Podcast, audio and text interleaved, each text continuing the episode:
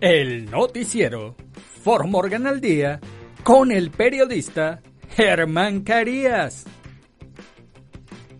En el noticiero For Morgan al día, usted se enterará de noticias, deportes, sucesos, investigación, actualidad. Acompaña al periodista Germán Carías de lunes a viernes en sus dos ediciones a las 6 de la tarde y a las 10 de la noche. Así que no lo olvide. El noticiero Formorgan al Día es transmitido por la emisora Juan FM 93.1. El noticiero Formorgan al Día con el periodista Germán, Germán Carías, Hola, hola Formorgan. Lo saluda el periodista Germán Carías. Hoy lunes 13 de febrero del año 2023 es lunes, inicio de la semana, inicio de la jornada laboral y nos encontramos acá con bríos como siempre informándoles. Y bueno, antes de comenzar, déjenme decirle que tengo una noticia que a lo mejor no es muy alentadora, y es que el miércoles, de martes en la noche para amanecer miércoles, habrá una tormenta que azotará, una tormenta de nieve que azotará el estado de Colorado. Va a ser más grave hacia los sitios en el este del estado, hacia el eh, suroeste. Pero acá en el noreste pues a nosotros aquí en las planicies, pues también nos tocará algo según las predicciones, ya están subiendo a un 60%, 50, 60%, pero mañana estaremos más claros y yo seguiré informando de esto, qué es lo que va a pasar. Hasta el momento lo que se sabe es que puede ser que de, de martes en la noche a amanecer lunes veamos de una a dos pulgadas de acumulación, un poquito más quizás, pero mañana vamos a estar más claro en eso.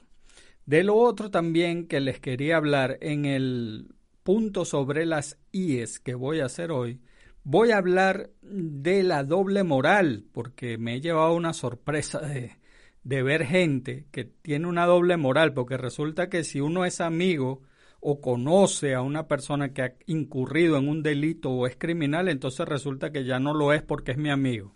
Vamos a hablar de eso en el punto sobre las IES. Y estos son los titulares del noticiero Fort Morgan al día. Sospechoso armado en el campus de la Escuela Minas de Colorado supuestamente mató a un perro canine. Proyecto de ley de Colorado permitiría a los psicólogos recetar medicamentos a los pacientes. La contaminación por metanfetamina en las bibliotecas de Colorado pone de relieve la epidemia silenciosa. Habitantes de Colorado se dirigen al Medio Oriente para ayudar a los afectados por el devastador terremoto.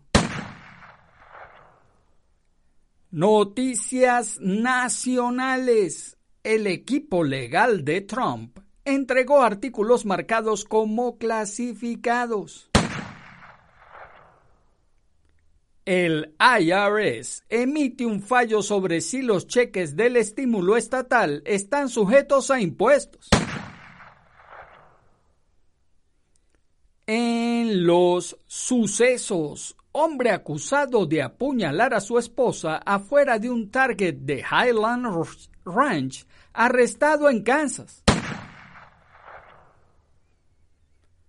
Conductor murió al volcar su vehículo en la I-270. Y le vamos a poner el punto sobre las IES y vamos a hablar de la doble moral. Sí, señor, no se lo pierda. Y en el clima, en la noche, mayormente nublado la temperatura mínima, alrededor de 24 grados Fahrenheit en Fort Morgan. Y el noticiero Fort Morgan al día comienza ya. Sospechoso armado en el campus de la Escuela Minas de Colorado supuestamente mató a un perro canine. La Escuela Minas de Colorado en Golden estuvo cerrada después de que la policía detuviera a un sospechoso que supuestamente disparó y mató a un perro de las Fuerzas Especiales Canine la madrugada del lunes. El incidente comenzó durante la noche alrededor de las 12 y 15 de la madrugada. Según el Departamento de Policía de Golden, los oficiales ayudaron a los oficiales de policía de la Escuela de Minas de Colorado después de que contactaron a un conductor cerca de la calle 19 y Elm Street. Un hombre que estaba desplomado sobre el volante no respondía, dijo la policía de Golden.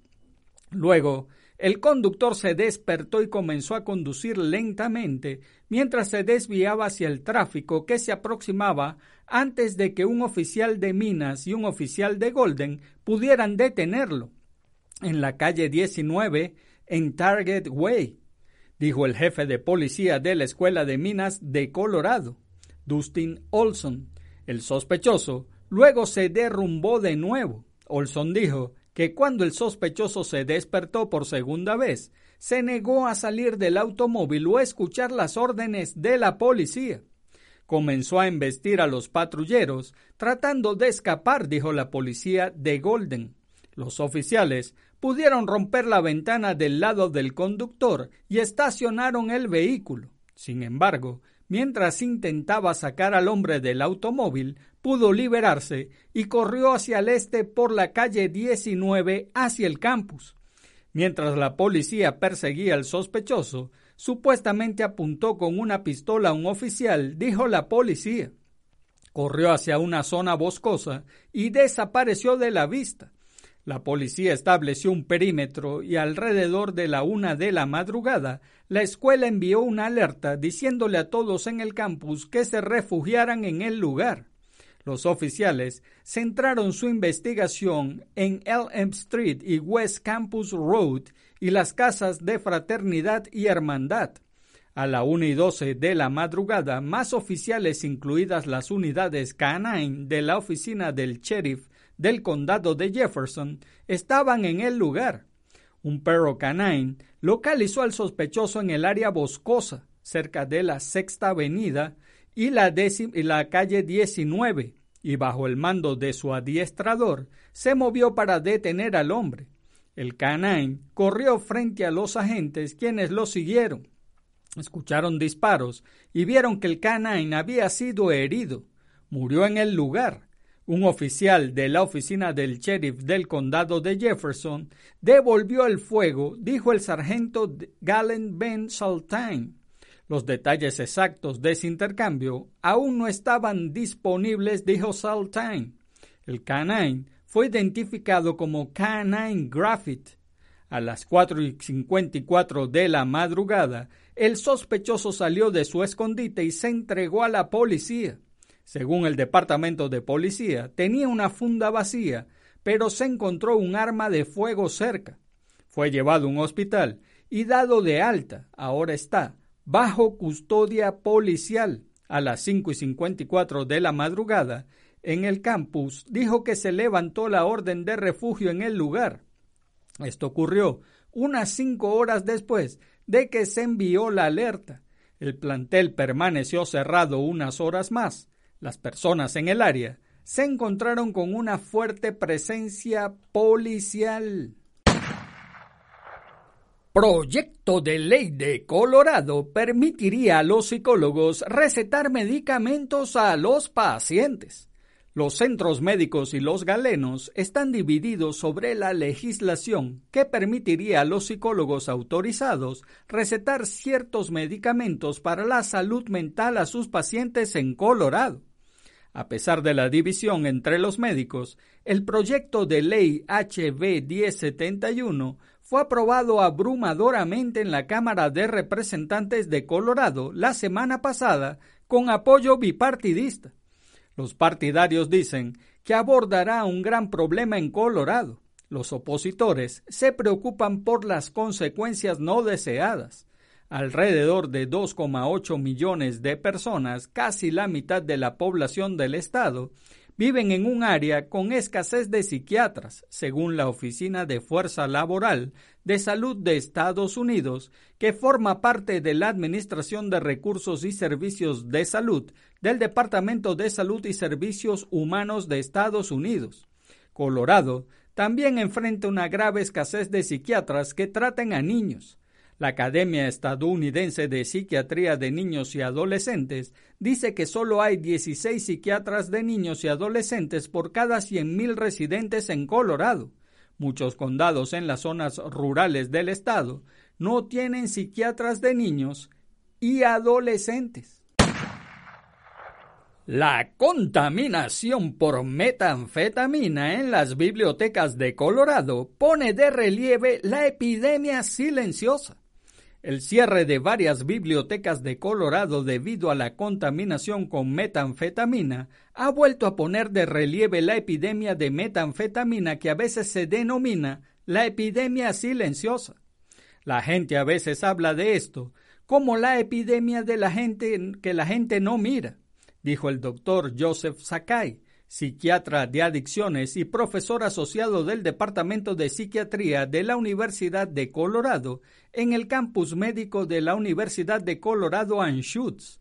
Sakai dice que dado los desafíos asociados con la adicción a la metanfetamina, no le sorprende que lleve a los usuarios a consumirla en espacios públicos al igual que la epidemia de opiáceos que ha recibido gran parte de la atención en los últimos años, la epidemia de metanfetamina se ha cobrado la vida de miles de personas en Colorado.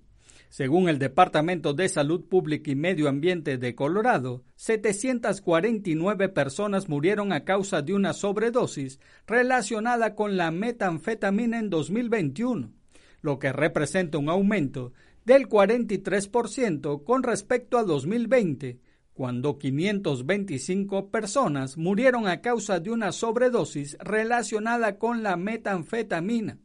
En 2019, casi 350 personas murieron a causa de una sobredosis relacionada con la metanfetamina. Los expertos dicen que los traficantes de drogas callejeros a menudo mezclan metanfetamina con fentanilo un poderoso opioide sintético, lo que lo hace más adictivo y mortal. Además, el riesgo de una sobredosis mortal, los consumidores de metanfetamina deben enfrentarse a otros desafíos.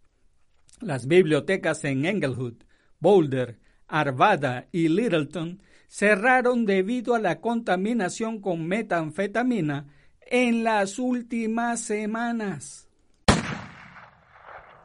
Habitantes de Colorado se dirigen al Medio Oriente para ayudar a los afectados por el devastador terremoto. Mientras los rescatistas continúan buscando sobrevivientes en áreas de Turquía y Siria después de un terremoto mortal, los voluntarios se dirigen a la región para ayudar. El gran país que viene en ayuda del pequeño país, la gran familia que viene en ayuda de una pequeña familia, dijo el padre André Mahana sobre los esfuerzos de ayuda humanitaria de los Estados Unidos, incluida la organización benéfica del padre Mahana con sede en Leywood, Colorado, la misión de esperanza y misericordia de San Rafka. Cuando hablamos con el padre Mahana, fue en medio de la noche para él. Mahana ya estaba en un vecindario del Líbano entregando ayuda con otros voluntarios. Fui y revisé un área donde se derrumbó una montaña, toda la cresta de una montaña. La noche del terremoto real aisló a un pueblo entero de un lado. Con las líneas eléctricas cortó las líneas de agua, explicó. El padre Mahana y los voluntarios recorrieron para entregar raciones de pan a las personas que viven en esa área. Si bien los voluntarios trabajan durante largos días y noches, aún queda más trabajo por hacer. Mahana hizo un llamado a los médicos locales para que hagan el viaje. Noticias nacionales. El equipo legal de Trump entregó artículos marcados como clasificados. En los últimos meses, los abogados del expresidente Donald Trump han entregado voluntariamente a los investigadores federales documentos adicionales marcados como clasificados, así como una computadora portátil perteneciente a un asistente de Trump, dijo el viernes por la noche una persona familiarizada con la situación. El equipo legal también proporcionó una carpeta vacía con marcas clasificadas, según la persona, que habló bajo condición de anonimato con The Associated Press para relatar los hechos sobre una investigación en curso. No estaba claro de inmediato qué material se suponía que había en la carpeta. Un abogado especial del Departamento de Justicia ha estado investigando la retención por parte de Trump de cientos de documentos marcados como clasificados en su propiedad de Florida, Mar-a-Lago. Los agentes del FBI que cumplieron una orden de registro en la propiedad en agosto recuperaron aproximadamente 100 documentos clasificados, incluidos registros clasificados en el nivel de alto secreto. Un gran jurado federal ha estado escuchando evidencia en el caso durante meses los fiscales están investigando si Trump acaparó deliberadamente el material y si él o cualquier otra persona trató de obstruir su investigación, según muestran los documentos judiciales. ABC News fue el primero en informar sobre el descubrimiento de los documentos adicionales. El IRS emite un fallo sobre si los cheques de estímulo estatal están sujetos a impuesto. Los contribuyentes en 21 estados pueden seguir adelante con la presentación de sus declaraciones de impuestos después de que el Servicio de Impuestos Internos, IRS por sus siglas en inglés, dictaminara que los cheques de estímulo estatal no están sujetos a impuesto. A medida que comenzaba la temporada de impuestos, el IRS instó a aquellos en los estados donde se ofrecieron cheques de estímulo a esperar. Los residentes en estos estados no estarán obligados a incluir dichos pagos en sus declaraciones de impuestos. Diecisiete de los estados proporcionaron asistencia social general y pagos de socorro en casos de desastre. Esos estados incluyen Alaska, California, Colorado, Connecticut, Delaware, Florida, Hawaii, Idaho, Illinois, Indiana, Maine, Nueva Jersey, Nuevo México, Nueva York, Oregon, Pensilvania y Rhode Island. En otros cuatro estados, Georgia, Massachusetts, Carolina del Sur y Virginia, los contribuyentes no necesitan enumerar los pagos estatales si el pago es un reembolso de los impuestos estatales pagados y el destinatario reclamó la deducción estándar o detalló sus deducciones pero no recibió un beneficio de los impuestos. En los sucesos, hombre acusado de apuñalar a su esposa fuera de un target de Highlands Ranch, arrestado en Kansas. Las autoridades dijeron que un hombre acusado de apuñalar a su esposa frente a una tienda Target del condado de Douglas el sábado fue arrestado en Kansas. Michael Sharp, de 41 años, fue detenido cerca de Lawrence, Kansas, la madrugada del domingo, según la oficina del sheriff del condado de Douglas. Sharpie supuestamente apuñaló a su esposa en el estacionamiento frente a una tienda Target de Highlands Ranch, ubicada en la 950 East County Line Road. La víctima llamó al 911 desde el estacionamiento y le dijo al despachador que Sharpie también le había robado el auto y se había ido. Los agentes llegaron al lugar alrededor de las 12 y 18 de la tarde y localizó a la víctima en el extremo norte del estacionamiento. La mujer fue transportada a un hospital local, alerta y hablando con los socorristas, dijo la oficina del alguacil. Más tarde, los investigadores se enteraron de que Charpy probablemente se dirigía al área de Lawrence, Kansas, y obtuvo una orden de arresto por cargos de agresión en primer grado relacionada con violencia doméstica. El sospechoso fue contactado por la patrulla estatal de Kansas y detenido sin incidentes, según la oficina del sheriff. Conductor murió al volcar su vehículo en la I-270. Un conductor murió después de que un vehículo salió de la I-270 y volcó la madrugada de hoy lunes. El fatal accidente ocurrió en la cuadra 5300 de la Interestatal 270 alrededor de la 1 y 30 de la madrugada. Según la policía de Commerce City, el conductor se dirigía hacia el oeste cuando el vehículo salió de la I-270 y volcó. El conductor murió en el lugar y era la única persona en el vehículo. Hubo cierre de carriles entre la CO265 e I-70 más temprano en la mañana pero a partir de las 9 de la mañana se reabrieron todos los carriles de la I-270. El conductor no ha sido identificado. Y le vamos a poner el punto sobre la CIE. Sí, vamos a hablar de la doble moral. Mire, todo esto viene de dos noticias que yo di la semana pasada. La primera es el arresto, el, perdón, la sentencia de Porfirio, al quien llaman Pilo, del campo, que fue sentenciado a 35 años de prisión porque él aceptó que era culpable, porque si no hubieran sido más, por varios crímenes, entre ellos eh, utilizar niños eh, pornografía infantil, bueno, de todo tiene ese, ese muchacho, porque todavía 22 años es un muchacho, de lo que hizo, ¿no?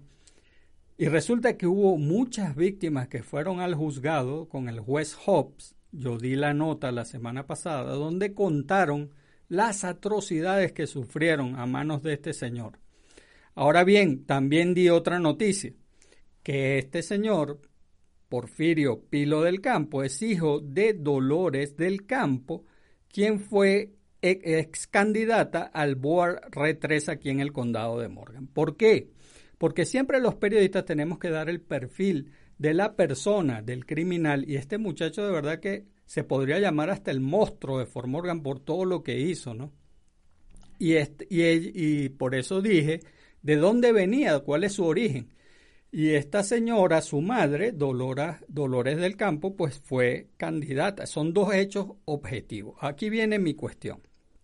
Mucha gente en la página de Formorgan al día en Facebook salieron a defender que pobrecita, que el dolor de la familia. Yo les voy a decir algo. Esto, esto es una doble moral. Porque resulta que si yo conozco a la persona y la persona es amiga mía, ah, entonces el crimen no es tan grande, porque es mi amiga. Por favor, no nos vamos a poner del lado de las víctimas que fueron bastantes, que sufrieron bastante con este señor, o que están sufriendo todavía las secuelas de sus actos. Ah, no, me tengo que poner es porque conozco a la persona. De ahí, bueno, ustedes no se imaginan, ah, hubo hay unas verduleras que yo creo que lo que están buscando es fama que yo las nombre y eso no va a suceder yo no las voy a nombrar para nada, dos verduleras que son hacen multinivel y entonces lo que hacen es estafar a la gente con esos multinivel, porque yo le voy a decir algo a ustedes, yo no creo ni en amor de prostitutas ni en multinivel, el multinivel es una estafa. Allá usted, si usted se quiere dejar robar por este tipo de personas que venden eso. Entonces ya lo que están buscando es publicidad gratis. Sin embargo, también hay gente ahí que comenta, que se ve que son afectos al, a las personas, a la familia que está pasando por ese trance. Sin embargo, yo les digo algo, el trabajo periodístico es objetivo, sin sesgos y equilibrado. ¿Qué quiere decir eso? Que yo tengo que informar y punto. Lo que sucedió objetivamente, yo no tengo que irme que si es amigo, que si es conocido, nada de eso, señores. En el, en el periodismo se informa y punto. No hay que ver si hay amistad ni nada de eso como tratan ahí de decir en estas personas. Entonces me molesta que haya esa doble moral aquí. No, señor, eh, fue un crimen y eh, ese muchacho es un criminal. Y le dieron 35 años porque se declaró culpable, porque si no hubiera sido más. Y es hijo de Dolores del Campo, que fue ex candidata al BOAR 3. Menos mal que no ganó, porque si no pudo enseñar al hijo en su casa, imagínense qué quedaba para los hijos de nosotros aquí en el distrito escolar. Eso es todo. Hay que decir las cosas objetivamente. De eso se trata el periodismo e informar. Y le pusimos los puntos sobre las IES. Y en el clima. En la noche, mayormente nublado la temperatura mínima, alrededor de 24 grados Fahrenheit. Viento del sur de 5 a 8 millas por hora y luego llegará del oeste-noroeste después de la medianoche. Y amigos de Formorgan, eso es todo por ahora. Hagan bien y no miren a quién, porque los buenos somos mayoría y por favor salude a su prójimo es una buena costumbre dar. Los buenos días, las buenas tardes y las buenas noches. Además, saludar es gratis y recuerde si Dios contigo. ¿Quién contra ti? Se despide el periodista Germán Carías. Chau, chau. El noticiero Formorgan al día con el periodista Germán Carías. En el noticiero Formorgan al día, usted se enterará de noticias, deportes, sucesos, investigación, actualidad. Acompaña al periodista Germán Carías de lunes a viernes en sus dos ediciones a las 6 de la tarde y a las 10 de la noche. Así que no lo olvide. El noticiero Formorgan al Día es transmitido por la emisora Juan FM 93.1. El noticiero Formorgan al día con el periodista Germán Germán Carías.